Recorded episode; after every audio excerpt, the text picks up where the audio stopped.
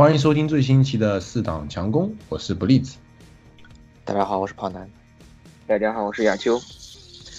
今天节目一开始，先感谢所有，嗯，所有的听众朋友们，也感谢所有的在我们无论是喜马拉雅还是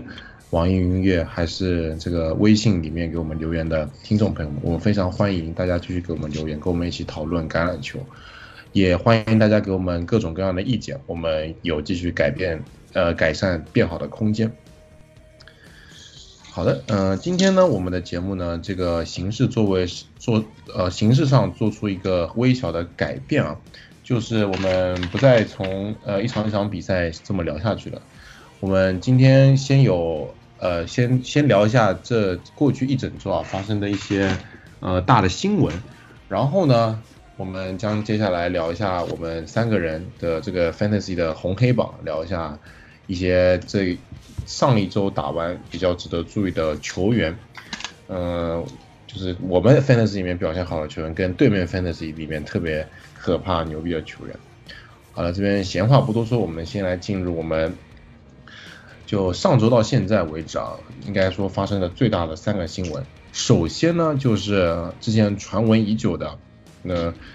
那个美洲豹队的主力角卫 Jalen Ramsey 啊，终于在这上周是周二还是周三，我忘记了，呃，被交易到了这个我们之前已经看出来的不行的洛杉矶公羊。公羊队这个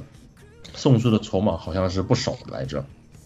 对，公羊应该是送出了呃明年二零二零年还有后年二零二一年两个首轮签。然后还有一个二零二一年的四轮签，应该是付出了相当大的代，呃，相当大的代价。当然呢，他们在这个之前也有这个操作，把这个呃角卫 Peters 呃送的送到了这个乌鸦，然后同时他另外一个明星的这个角卫，这个呃呃 Talib 上了 IR，所以说交易来 Ramsey 应该是对他的这个。二线防守，尤其是角位的防守，应该是有一个很大的补充。但是我们要看到的就是，公羊队在送出这两个未来两年的两个首轮签以后，他已经从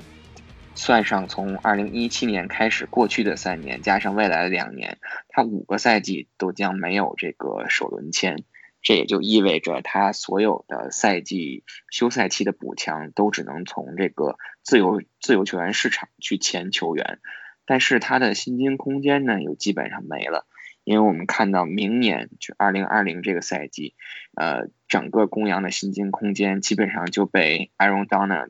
然后高夫被 Todd Gurley，包括 Brandon Cooks，还有刚交易来的这个 Jaden Ramsey 这五个人所占据掉了，因为。N F L 它有一点不同于这个 N B A 的，就是它的这个工资帽是硬工资帽，就是你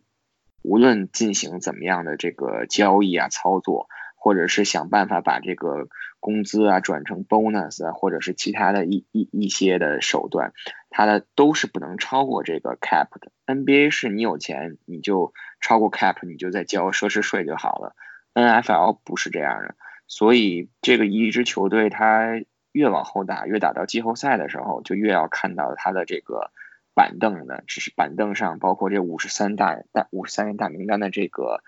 是这个程度，或者是这个球员的这个深厚度。所以公羊的这个操作可以说是继上个赛季以后又是一次豪赌。我觉得他就是简单的在赌这个赛季，如果有戏就有戏，没戏就是。就可能就这样，有点像一锤子买卖这种感觉。虽然现在的战绩看起来可能有戏的可能性不太高啊。不过这这这一周的比赛呢，他们也算是兵不血刃的赢下了，呃，已经赛季基本放弃的亚特兰大猎鹰队啊。加上这周末，呃，海鹰队也输球了，所以其实追上海鹰队也是还是有机会的，这也不能算是完全没戏吧。不过这种豪赌的行为，嗯，今年不行，明年基本上估计就得分崩离析了。好的，接下来呢，我们来聊一下呃另外一个震惊全联盟的超级大新闻啊，就在上周的周四夜赛中，这个 Patrick Mahomes 受伤了，呃，他是在一次这个红区的什么是一马拱 Q Q B Sneak 对 Q B Sneak 里面被被自己的球员顶到了膝盖嘛，是被自己的线哎是是被自己人，他他的身上对是被被压了可能两到三个那个自己的球员。然后压到了膝盖，膝盖受伤了。现在看说呢是会休息三到六周啊。然后呃我看了一下酋长队接下来的赛程啊，接下来下周呢这个 Sunday night 要打包装工，然后接下来打国北另外一支强队维京人，呃泰坦，然后接下来是同组对手那个闪电队，然后中间一个 by week 双休之后呢，接下来就是打 Raiders。所以，呃，我个人觉得他如果是三到六周的缺阵的话，接下来四场基本上是打不了的。然后加上在下周是 bye week，所以回来最有可能的情况应该是十二月一号打奥克兰主场打奥克兰突袭者队的比赛。呃，这个受伤确实对这个联盟有非常大的震撼，因为我们前面上周已经聊到了，这个酋长队前面已经呃已经输了两场球了，然后感觉有点。不稳，加上这个他们最稳定的主力四分卫突然一下受伤，嗯、可以感觉到这个爱国者队这个美联的第一名有点越来越稳的姿态啊。两位怎么看一下这这个马洪的受伤？呃，小马哥这么一受伤，应该是震惊了所有人啊，震惊了整个美国体育界，乃至于说，因为小马哥现在是肩负以一己之力去战胜汤姆布雷迪率领的爱国者的重任，结果他这么一下来，呃，可以说让爱国者，嗯，可以说让爱国者，呃，长舒了一口气。不过呢，因为爱国者和酋长在常规赛的那个交战是会在十二月份中后旬，对吧？所以十二月第二周了吧，应该是我记得。所以按照布里斯的分析，可能到时候马霍姆斯就已经回归了，然后肯应应该就还是可以让大家看到期待已久的小马哥再次对阵汤姆布雷迪的名场面。酋长的这个替补四分卫马特摩尔，他也是一个比较经历曲折的四分卫，他辗转过多支 NFL 球队，嗯，而且在海豚。也打了六七年的样子，曾经还是坦内希尔的替补。嗯，上呃在周四夜夜赛的时候看他呃出场之后，其实应该说安西教练并没有给他太多的传球任务。嗯，大部分就是因为当时已经其实比分已经领先很多了嘛，所以并没有让他去传很多的球，大部分都是用来跑球。而且这场比赛酋长的防守组难得一见的。爆发只让对手得了个位数的分数，嗯，这个也是可以说宽慰了一下酋长呃粉丝们的心，因为毕竟之前酋长的防守组就是以挖坑而著名的，啊这场比赛在小马哥受伤离场的情况下，酋长的防守组打出了一个比较强势的表现，嗯，也让人们稍微多少可以缓解一下小马哥不在的这种担忧。那么。美联这边其实讲呃讲完了小马哥，那国联那边的话，也有一位比较呃惊人的四分卫，而且他这周比赛又创下了一个四分卫的记录，他就是我们熟悉的绿湾龙哥。龙哥这场比赛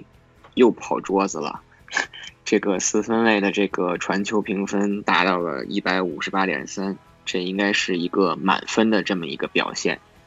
那在这里可以给大家科普一下，这个四分卫传球评分是怎么一回事儿。四分卫的这个传球评分呢，你可以把它理解成是一个四分卫传球效率的这么一个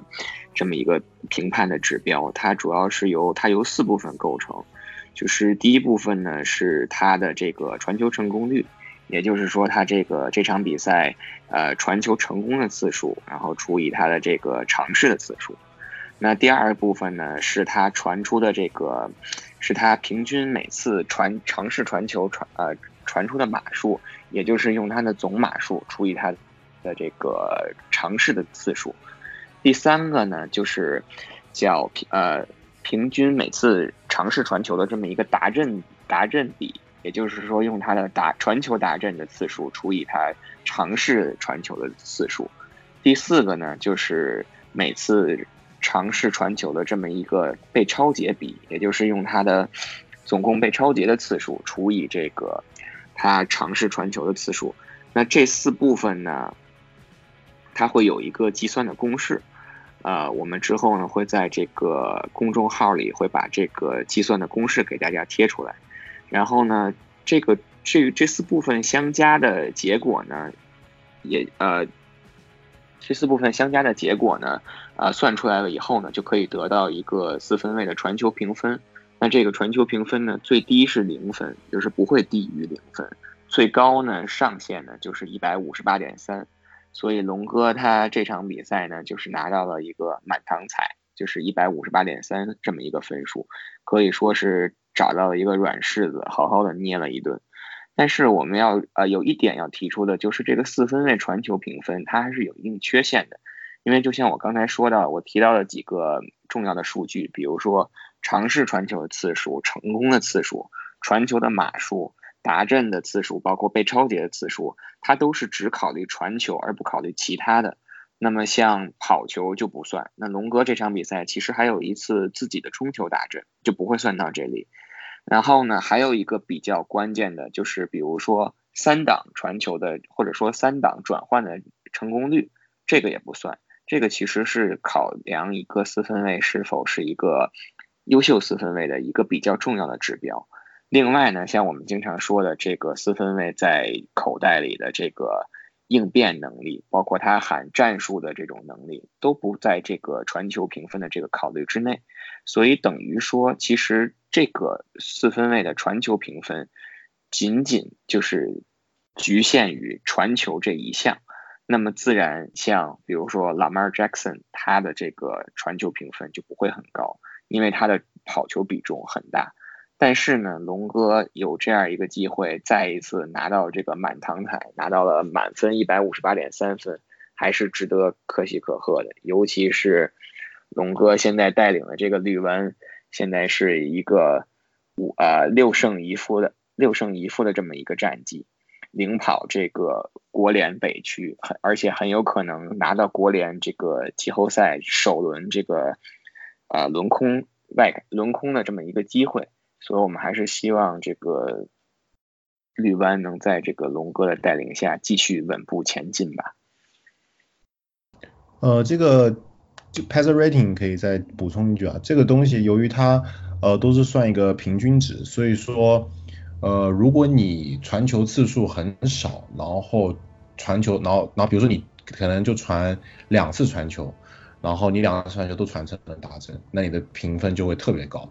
因为它是算一个平均值，它并不是就如果你比如传，或者是然后一个极另外一个极端的例子就是，如果你传了五百多码，但是你有五次超解，然后没有达阵，你的传球评分就会很低，很不尽如人意。所以它就偏向一个平均值。对于呃这个四分卫在一整场比赛跟一个很长跨度的一个贡献，它是没有做一个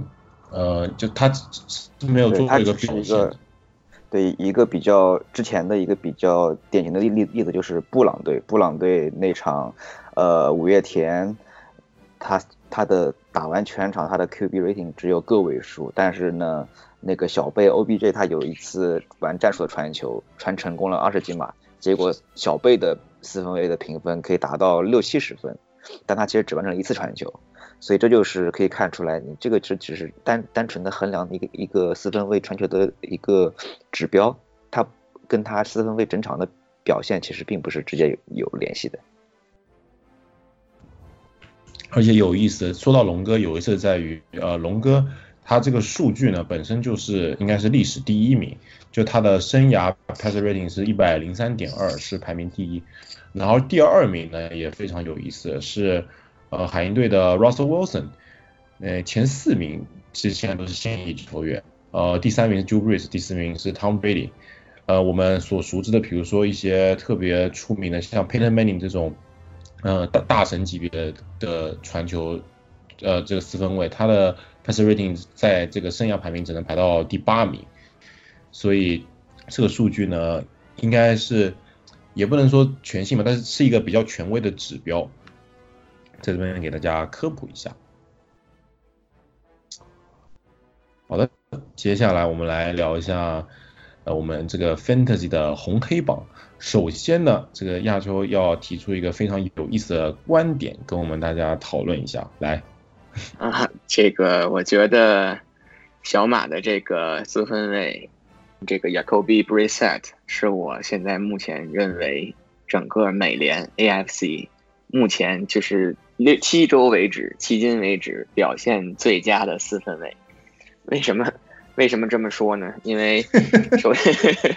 我知道，我知道，肯定很多人不同意这个观点啊。但是我想说的就是，更多的是从一个球队的带领球队的这样一个表现，包括跟他自己去比较的这么一个表现去去说。因为我们都知道，赛季前这个天选之子 Andrew Luck 突然间的退役，其实让我们大家，我们已经聊过很多次了，让大家一度以为这个小马这个赛季就会就此沉沦了。但是有着联可以说联盟第一或者说联盟前三的这个进攻风险，那 Brissett 这样一个四分卫，他在口袋里表现的是非常的稳健，非常的扎实的。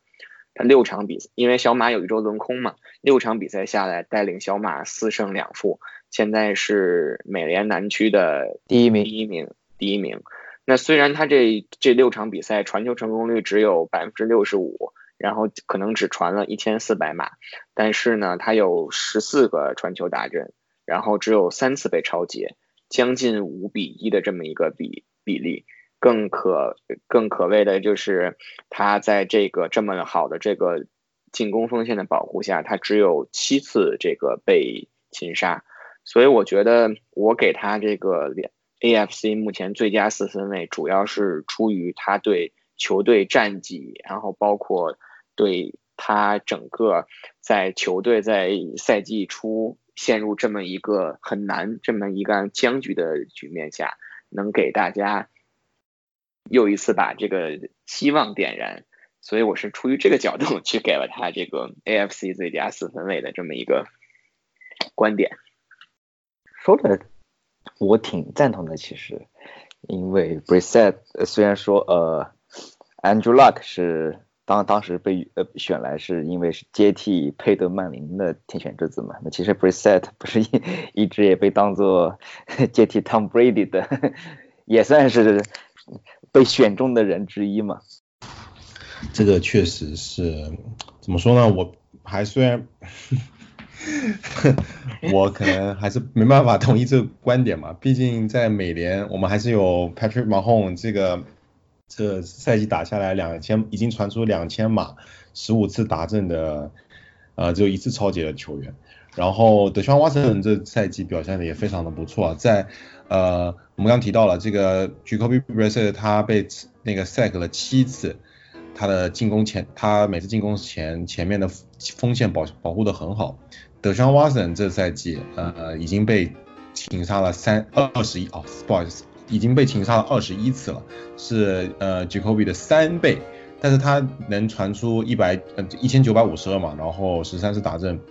然后只有五次超节的成绩，我觉得我个人觉得德川沃森今年的表现可以列入这个美联最佳四分卫的讨论。当然了，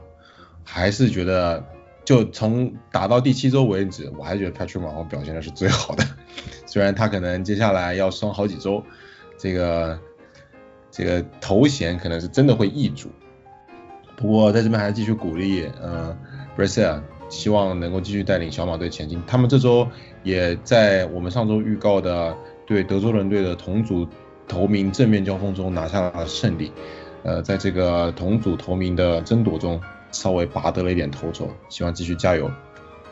当然，这里啊还有一点就是我我更正一下，首先这个 Lamar Jackson。我没有把它放到这个四分卫的这个评比当中，是因为其实我觉得他太特殊了，所以一个跑位吧。对，他是一个跑位，他每场比赛这这周又跑了将近一百呃一一百一百码出头的这么一个数据嘛，所以不要去把它放到四分位这里去去评判。那我同意刚才像 Brit 呃 Bliss 说的，这个从数据的角度，肯定 Mahomes 要比这个 Brissett 要强。但是鉴于现在马 h o m e s 受伤了，然后呢，暂时不把它放到这个评比的范围内，那剩下的可能就是 Watson 了。那昨天的这场比赛，这么一个两个四分卫正面的对决 b r i s e t t 带队取胜了，再加上 b r i s e t t 他的稳定性要强于这个 Watson，所以我还是比较倾向于给他这个称号，希望他再接再厉，不要在接下来几周打我的脸吧。b r i s e t t 可以躺在这个小马真的是数一数二的进攻锋线里的怀抱里面。嗯，这个确实是他的一大优势。反观 Watson 这边，因为被 sack 的太多了太多了，所以这两方比较出来，就感觉 Watson 的保护确实是弱了一些。那提到 Watson 的话，我就要说一下，因为 Watson 他是在我的 Fantasy 联盟，就是我的最主要的一个联盟里，就是带钱的那个联盟里，他是我的首发四分卫。嗯，Watson 其实之前几周都。都是不错，就基本上在四分卫里面，每周基本上都是得分前几高的。我觉得我也是做了一个不错的选择。那么他这一周，嗯，传了三百零八码，嗯，一次达阵，但是呢，送出了两次呃 intercept，所以说，呃，得分稍微低了一点点。嗯，而且这场比赛的 QB rating 也只有四十六点二。呃，都没有过五十，这个就稍微比较低了，完全是被对面的 b r i s e t 给比了下去。不过有一方面呢，是因为这场比赛确实，呃，Watson 他损失了一些武器，比如说刚刚上来第一波德州人的进攻，他的二号外接手 Will Fuller 就受伤离场了，呃，只剩下来 DeAndre Hopkins 以及新来的我的爱将啊，海豚的旧将 Kenny Stills。呃，这两个外接手其实表现的还 OK，因为两个人基本上都接球过了白马。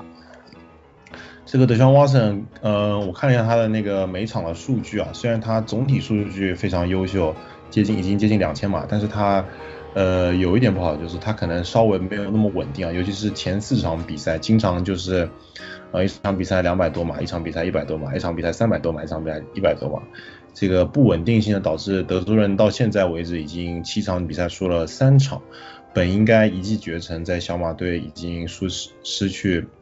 呃 Andrew Luck 的情况下，所以呃德肖 Watson 还是稳定性可能还是稍微差一点，但是爆炸性绝对是毋庸置疑的。我其实说实在话，我对我应该可能还是会投德肖 Watson over 那个 p e r c e 啊不 p e r c e over 德肖 Watson。好的。好，那接下来我来提我两个让我非常伤心的球员，就是这周我的 Fantasy 盟有一个盟里，我的对手坐拥 Marvin Jones，这是雄雄狮的这个外接手，加上龙哥这两个王炸，这两个人加起来拿了八十分，我就直接已经这个可以放弃这周的比赛了。确实是这样，这个 Marvin Jones Junior 吧，他这周的表现确实是很很惊人。他十次接球拿下九十三码，看似一个不到百码的这么一个接球数据，但是他有他拿下了四个这个大阵，这个数据还是让我们觉得很很很惊艳的。那其实这个 Marvin Jones 呢，他不是这个雄狮的这个第一这个外接手的选择，第一外接手选择应该是那个 Kenny Galladay Galladay。但是这场比赛呢，其实 Matthew Stafford 的传球的目标还是相对比较分散的，因为我们知道这场比赛不光是这个，呃，虽然 Marvin Jones 拿下四个大阵，包揽了这个雄狮这场比赛的这个所有的大阵，但是其实这场比赛那个雄狮的另外一个老将那个外接手那个 Danny Amendola 这场比赛也拿下了八次接球，一百零五码的这么一个数据。所以其实雄狮虽然这场比赛输了球，但是我们可以看到他现在的这个进攻，尤其是 Stafford 的传球功力恢复到了就是之前可能受伤之前八成的这么一个水平。所以雄狮就像我们之前聊过的，他尽管有尽管他可能进不了季后赛，但是会给他的每一个对手都制造很大的困难。另外一个让对，虽然雄狮是那个现在看看上去输了五场比赛，只赢了两场，平了一场，但是其实他输的输球，包括这周输给维京人，其实都不是说都都是一直是有机会的，嗯，所以说雄狮一直会充当一个搅局者的角色。输的三场比赛都是面对酋长、呃维京人跟包装工的这三支大强队啊，所以其实也不丢人吧，应该可以这么说。对，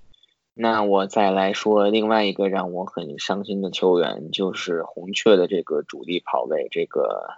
David Johnson。David Johnson 其实这场比赛之前，包括上一周就一直有这个有他这个应该是背部受伤的这么一个消息，他。就是每次赛前都是属于这个 questionable，就是不确定他能否打，因为我们知道对于一个跑位来讲，如果他的这个背部受伤的话，会很影响他的这个冲球。那这场比赛呢，他披挂上阵了，我还挺挺开心。结果他上场第一第一次进攻冲了两码以后，就再也没回来，再也没上场，等于说一个每周平均拿下。二十分的贡贡献二十分的这么一个球员，这场比赛只给了我零点二分，这是百分之一的这么一个表现，那自然还是就是比较比较比较失望的。但是呢，从红雀的这个角度呢，他们找到了这个 David Johnson 很好的一个很有力的这么一个替代者，那就是去年的这个四轮秀 Chase Edmonds。Chase Edmonds 其实从 David Johnson 第四周。受伤开始，他就慢慢的就是不能说成为了主力，就是他上场去打的这个进攻档次就越来越多了。那昨天的比赛呢，这个 Edmonds 不负众望，二十七次冲球拿下了这个一百二十六码的这么一个表现。最关键的是他拿下了三次冲球达阵，可以说是拿下了一个冲球达阵的这么一个帽子戏法吧。应该说在昨天。这个纽约那么一个阴雨连绵的这么一个比赛日里，他是凭借一己之力帮助红雀取得了一个三连胜，所以我觉得从 fantasy 的角度，David Johnson 的这个伤势未来几周其实还是不不太不太明朗的。那么这个 Chase Edmonds 其实应该是一个很好的这么一个选择。在我的盟里面，其实我的呃几个盟里面都看到了呃。拥有 Chase Edmonds 的那个那个朋友都 把他放在了 bench 上，所以他如果赢球还好，如果输球的话，应该是追悔莫及。不过这个也是 fantasy 的呃一大定律啊，bench 谁谁牛逼。那我再说一下我的另一个红榜，就是在我另一个盟里面的首发四分卫是选择 Lamar Jackson。嗯，Lamar Jackson 呢这场比赛。当之无愧，他的乌鸦第一跑位的称号，他一个人冲下了一百一十六码，领跑了全队，比所有的正经跑位跑出来的都多。嗯，另外，身为四分卫，还传出了一个一百四十三码的传球，呃，没有传球达阵，但是呢，这丝毫不掩盖他这场比赛的经验啊。嗯，乌鸦之前两连败，然后现在又是一波三连胜，啊，我们对喇嘛也是有过。像布里斯那样的盛赞，同时我们也对他有一些质疑。不过拉马尔现在看起来也是在稳步的成长。呃，我觉得说你现在不应该是用一个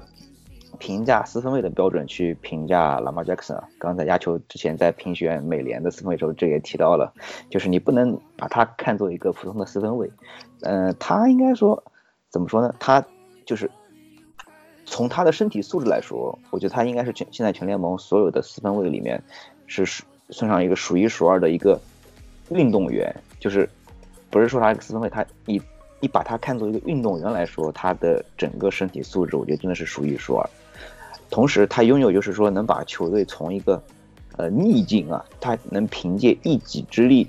去给他扭转的这这样一个能力，他呃屡次三番的，就是说持球往前冲，他的这一百一十六码。靠两只脚跑出来的冲球的码数，就是他屡次单击救主的那个证明啊！我印象比较深的是，呃，上半场的那一次啊，呃，是上半场吧？就是因为当时呃乌鸦其实已经打到红区内了，但是呃到了四档，嗯，然后已经上了那个 tuck 准备要射门了嘛。这个时候哈堡教练突然喊了一个暂停，把拉马尔杰克森又换了上去，然后这。呃，首先这一点是足见教练对喇嘛的一个器重啊，因为我们知道那个乌鸦的踢球手那个 Tuck，号称是永远不会踢丢任何一个射门的嘛。结果哈宝说，我不要这个三分了，我要达阵啊，他直接把喇嘛换上来，所以喇嘛不仅冲球，呃，是拿下了手，拿拿下了那个 first down，而且直接就顺势冲锦断去达阵。他有这种就所以说他这种天生的这种进攻的气质，包括他的领袖的气质啊，所以现在乌鸦全队上下都知道，就是说场上有这么一个能靠的这个主心骨。你只要相信他，给他机会，然后我们所有人都围绕他的他的那个周围，就肯定是没有问题的。所以说，虽然说他的传球码数只有一百四十三码，但是这个你不要看他的数据，真正看比赛，看喇嘛的表现的话，你就知道有这么一个四分卫在你队里面，比比你一个单纯的传出三百码、四百码的四分卫要重要的多。对，当时那个球其实真的是体现了喇嘛 Jackson 的信心啊！四档呃四档两码嘛，在红区内他选择这个冲球，当时的比分应该是十三比十三，但是 Lamar 的这个冲球达阵了以后，其实相当于是彻底改变了比赛的走势，因为在这个之后，这个相相当于是。就是海鹰本以为我只落后三分的这么一个局面，被一下拉大成落后七分，尤其是还在自己的红区内被对方的这个四分卫取得了一个冲球打阵，所以整个对这个海鹰信心上的这个不能说摧毁吧，但是对他这个信心上的影响还是非常非常的大的，所以这之后海鹰也就。被这个乌鸦一直这口气儿一直压着，就没有缓过来，所以最后也就是输了这个比赛。对，顺便就我们再继续聊一聊海鹰跟乌鸦这场比赛。哎哎，Blitz，你的首发四分卫是不是 Russell Wilson？对对对对，我这周 Fantasy 啊，由于疏于管理啊，有两个人在 By Week 上忘记拿下来了，然后呢，本来就是想说肯定输了。但殊不知，这周这个我最以前最倚仗的 Russell Wilson，这周传出了呃赛季目前为止的第一个 interception，呃不能说表现，你不能不能说把这个 Russell Wilson 放进我的黑榜吧，应该说小黑榜，但是我就觉得呃他这周的表现感觉跟他前几周那种呃人挡杀人佛挡杀佛的状态还是有点差距，呃。并不是那么 MVP 级别，对，并不是那么 MVP 级别，但毕竟是赛程已经过半了嘛，加上连续征战，然后海鹰到现在也还没有 by week，所以体能有点枯竭，也是也是可以理解。加上这个西雅图的雨又开始下了下来，嗯，刚开就现在现在是已经开始了这个美国现在的雨季嘛，所以也可以理解。我我希望。不过这这场比赛结束之后呢，这个海鹰队已经输了两场球，然后这个那边四九人队还没有输一场，所以这个国联西区这个头名争夺的差距已经拉开了一个小身位，所以接下来这个分区的合区合同还是非常值得期待的。提到西雅图这个下雨啊，这场比赛对我也是有一个影响，因为我的话，我的主力的盟里面，呃，西雅图的这个外接手 DK。我我我是一般把它放在呃二号外接手或者是那个 flex 那个位置上面的，嗯，结果这场比赛呢，他也是犯了一个新秀会犯的一个错误，就是有一个 fumble，因为那球其实他已经稳稳接住了 Russell Wilson 给他的球嘛，结果他可能是想因为是右手接住的，想换到左边去，结果在换的时候。因为可能球上沾了水，身上也一一身上也是也湿漉漉的，所以说球就滑到地上，结果就被乌鸦这么一个 fumble 直接那个 return touchdown，所以这个也是这位我非常看好的这位新呃新新秀外接手，他应该这场比赛是他的呃交学费了吧？他以后肯定会知道，因为你在西雅图打比赛，西雅图的。雨，西雅图就是以阴天、雨天出名的嘛，所以你一定要对这种呃恶劣天气下的比赛要有一个心理准备。不过我相信他以后肯定是会牢记这一点的。对，我觉得作为一个新秀来讲，交这点学费还是值得的。但是这点也要提的一呃，这里也要提到一点，就是我记得当时这个他的这个选秀报告里，对他就是除了他这个身体素质很炸，然后跑这个深远路线，然后摆脱的能力很强，然后球探给出的报告里，他的那个一个弱点就是说他对这个球的控制。就是他在接到四分卫的传球以后，就像刚才跑男说的，他不管他是去想想去换手啊，还是说他想去变向，就是他在做这个改变的时候，他对球的保护能力，或者说对球的这个控制能力，是他的一个比较明显的这么一个，就相对于他其他的这些呃特点来说吧，是一个可能比较弱的这么一个环节，所以他这一点也是需要他在今后需要去努力、需要去提高的一个地方。我们聊完这个国联西区啊，我这边提一句，这个呃美联西区，我们之前一直很看好的一支强队，我个人看好的一支很强队，洛杉矶闪电队啊，这周末竟然又输球了，而且是输给了把主力四分卫换成 坦换掉，啊，对，换成你们海你你家海豚民宿曾经多次首任 Tom Brady 的坦内希尔。坦内希尔的这个田纳西泰坦队啊，这场比赛最后结束的非常之疯狂啊，就是呃，我记得是闪电队最后是落后一分，哎，落后三分，然后他们对他们最后在红区里面都不一定红球，在五码线里面，然后那个 Melvin Golden 一个冲球啊，没冲过去，然后球被打掉了，然后一个 fumble 直接掉到了那个对方的端区里面，造成了这个 touchback。直接就是断送了你接下来还有踢球的可能，呃，其实这个情况呢，我们在之前聊到的一场比赛有出现过，就是这个 Raiders 客场打呃绿湾的比赛啊，这 Derek Carr，我记得是他生涯应该是第二次了，我看直播第二次就是他那种他强行要从右边绕进这个。端区，然后他身子已经整个甩出去，然后要想要用手去 reach 这个端区，结果没 reach 到，手被打了一下，然后失去对球的控制，然后球直接掉进了这个端区里面，造成 touchback。我个人觉得，就以 Derek 这种情况已经出现两次了，他下以后真的是这种情况呢，你就实在不行就滑一下，要么就把球抱好往前冲，看能不能把别人顶开。这种把自己的球跟手直接裸露在外面给防守球员去打，实际上是一个很不可取的行为。好，这边题外话扯的有点多，呃，主要是还是想说一下这个闪电队，呃，这赛季一开始的这个关于 Melvin Golden 的这个续约签约不签约给不给钱，然后他又不上场这些，呃，这个情况呢，确实是导致了整个闪电队。呃，上下感觉心心骨不是很齐，然后就输了，经常输一些很奇怪的比赛。而且个人感觉他们那个非常豪华的进攻组啊，还是挺便秘的。我来说一下这场比赛，因为呃，这场比赛有我非常倚重的闪电的呃跑位，就是 Austin Eckler。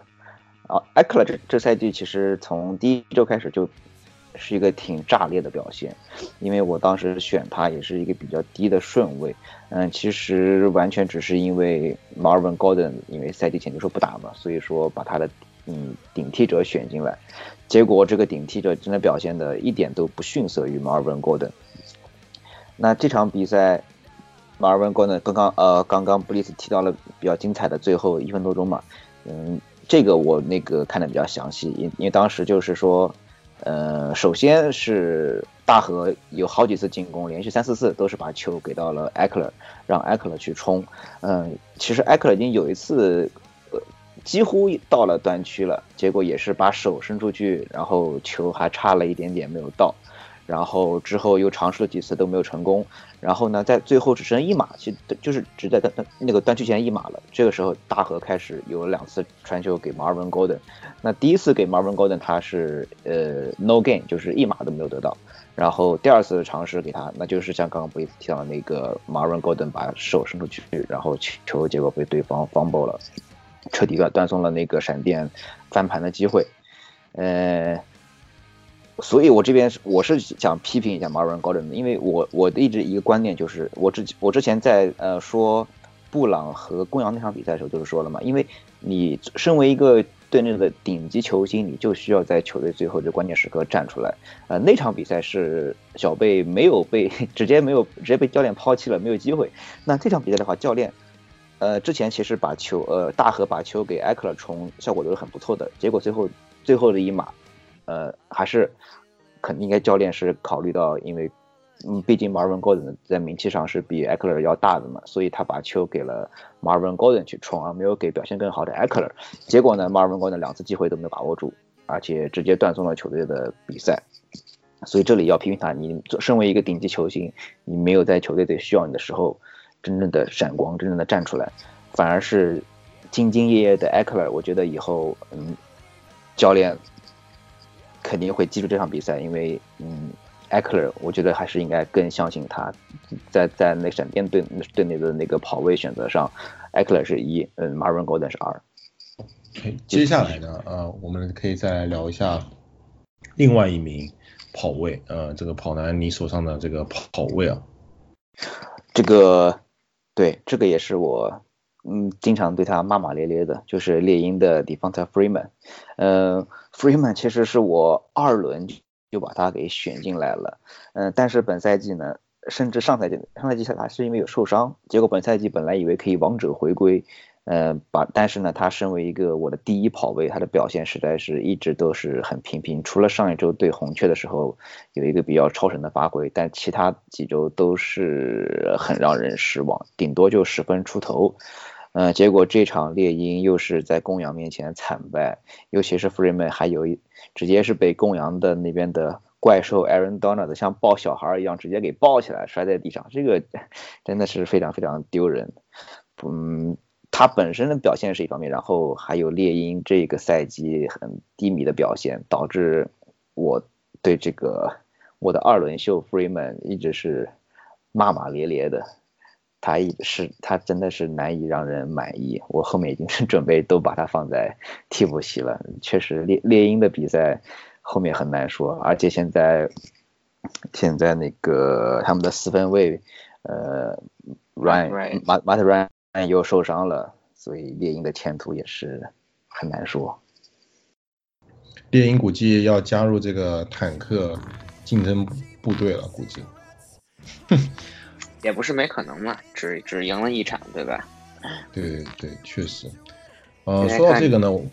嗯，坦克碗竞争也很激烈。说到这边，我们就可以来聊一下，就是呃，十月二十十，就是还有几天啊？呃，还有一周，十月二十九号就是这个 NFL 每一季度的这个交易截止日啊。呃，我们可以在这边聊一下，就是大家觉得有哪几个球员，呃，比较有可能在季中。呃，在交易截止日前呢，被交易到呃，比就比如说竞争力更好的球队，然后获得一个就提升一下强队的这个竞争力的。我觉得吧，这个首先 NFL 的这个交易截止日，它一般都不会说像这个 NBA 的这样到最后一天这么的疯狂。但是其实就我我个人而言，我现在看这些就是球员。有潜在被交易可能这个球员里，比如说野马野马队的这个外接手这个 Sanders，我觉得他就是很有很有很大的概率被交易。之前其实这个 John Elway 他就是 shut 我们叫 shut down 了，就是说他拒绝去把这个 Sanders 交易出去。但是这场比赛周四夜赛这个输给六比三十吧，对，输给这个酋长以后呢。他又重启了这个交易的这个可能性，包括现在就是对 Saunders 感兴趣的，比如说四九人，然后比如说爱国者，然后都对他这个 Saunders 有这么一个有这么一个渴望交易到，渴望得到他吧。我觉得就像去年这个 The Wise Thomas 最后被这个野马交易走了。来看呢，这个 Saunders 可能最终呢，对于野马来讲，可能能能换到来一个理想的话，可以换到一个三轮签或者是四轮签的这么一个交易。其实对这个基本上这个赛季已经结束的野马还是比较有帮助的。另外，我觉得就是像刚才这个跑男提到的这个 Marvin Gordon，我觉得其实闪电如果明智的话，应该在这个时候把它交易出去。因为今年就是马龙戈登的最后最后一个赛季嘛，是他的这个合同年。目前他的表现应该来讲，给他应该不会让他赢得一个很很理想的这么一个未来的这么一个大合同。那在他仅仅有就只剩这个半个赛季这么多半个赛季的这样一个交易价值的情况下，如果能换来一个换来一个明年的这么一个选秀的签位。还是不错的，因为其实现在还是有一些球队需要这个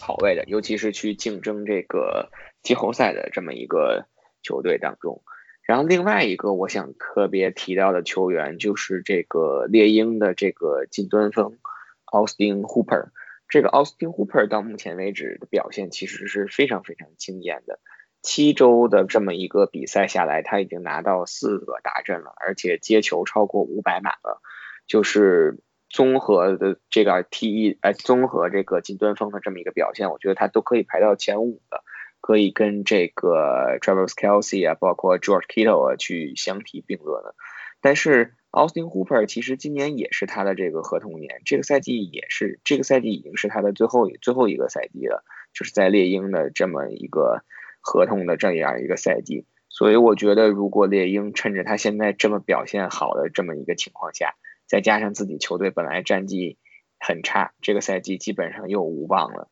那趁着这个奥斯汀·胡珀有很高很高的这个交易价值，把它交易出去，换来一个明年首轮可能换不到，可能二轮或者是三轮这么一个选秀签位的话，对于这个重建的猎鹰。或者说放弃这个赛季的猎鹰还是有很大的帮助的。俗话说，人就是要看开一点，会活得很轻松啊。嗯，这点海豚是很深谙这个道理的。就像猎鹰，猎鹰其实赛季前肯定是不想到是这么个结果的，但是呢，事已至此，你可能放下一些不必要的什么尊严也好，荣誉也好。现实一点，考虑考虑未来，就是趁早把该交易的交易，还能换一个比较好的筹码。提到海豚的话，那么海豚这边其实也是一个呃很大的一个交易源头，因为确实海豚应该说几乎全队都是可以被交易的，这个其实已经是老板明确明确有表示过这个意思的。嗯，除了应是除了刚续约的那个安全卫。呃，霍霍华德，然后以及今年的几个新秀嘛，其实其他人真的都是可以被交易走的，包括现在的呃主力的跑位 Kenyan Drake，他其实去任何一个队都是有嗯打上差不多，如果队内没有什么顶级跑位的话，他其实冲击一下一号，呃，然后稳妥点他也是一个。二号跑位的这么一个位置，然后包括外外接手上那个地方队 Parker，他现在也是一个挺不错的大外接，嗯，这这场这周打 B 二的时候还拿下了一次达阵，所以海豚的全队，我觉得应该应该应该，呃，各个反正都有可能被交易，对对，都包括球员自己的经纪人也好，别的球队也好，应该都已经私下交流很多了。好的。呃，接下来我那个猎鹰队再补充一名球员，我觉得胡里欧·琼斯，呃，身为一名这个联盟多年的前三进接球手啊，被交易的价值也是相当高的，而且我觉得他的交易价值肯定会比 Austin Hooper 或者是 d 呃 Emmanuel Sanders 高很多，那就是看有没有人能够愿意吃下他这个大合约跟呃付出更多的这个选秀权来要到他了。好了，呃，我们今天的节目呢，这个内容大致就是这样子。嗯，这是我们最后一期，呃，在我跟跑男和亚球面基前的最后一期节目。下周的，然后隆重的预告一下。对，下周的此时此刻，我们已经看完了这个爱国者队主场打克利夫兰布朗队的比赛。呃。下周好像我们昨天看的时候说波士顿这周末会下雨，然后今天看了一下，好像又说不会下了，所以希望这周日这个波士顿天空能够作美，让我不要第一次去这个新英格兰地区就被淋个落汤鸡啊！感受一下，提早感受一下波士顿的冬天嘛，对吧？虽然才十月底，这个是很正常的。就天天下雨吗？不是天天下雨就是冷嘛，就是十月底已经很冷了。确实，八好像是八到十五度，真的就是有点冷。我再冷的话，看着爱国者队痛虐布朗，大家的心里还是暖暖的。不一定，不一定，这个布朗 bye week 回来，感觉就憋足了一口劲儿。嗯，看来很有可能终结爱国者队这个全胜赛季的势头。因为现在就开始奶了。我倒觉得，你看今天 Sam Donald 的表现，很有可能把五月天也打到怀疑人生。然后现在已经是四四个超节了，我们录到现在比赛还没有结束，确实是好四次超节，一次吊球。嗯，刚刚亚修不是我们在录节目前还说，这个小鸡教练竟然在这个爱国者队表现如此防守防守组。防守组表现如此之好的情况下，还在买防守组，估计是小鸡教练买了防守组吧，这只是开玩笑啊。好的，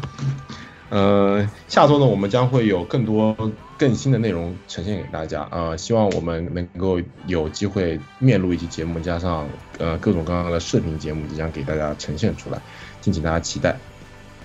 您现在收听的是最新一期的四档强攻节目，我们是一档关于橄榄球的播客节目。如果你对橄榄球和对我们的节目喜欢，欢迎到网易云音乐和喜马拉雅搜索“四档强攻”，对我们的节目进行订阅。另外呢，也可以在微信公众号里面搜索“四档强攻”，对我们的微信公众号进行订阅。在微信公众号里面呢，我们不仅会发每一期的节目，还会将呃有一些有时候我们主播去现场看比赛的 vlog 发给大家，供大家欣赏。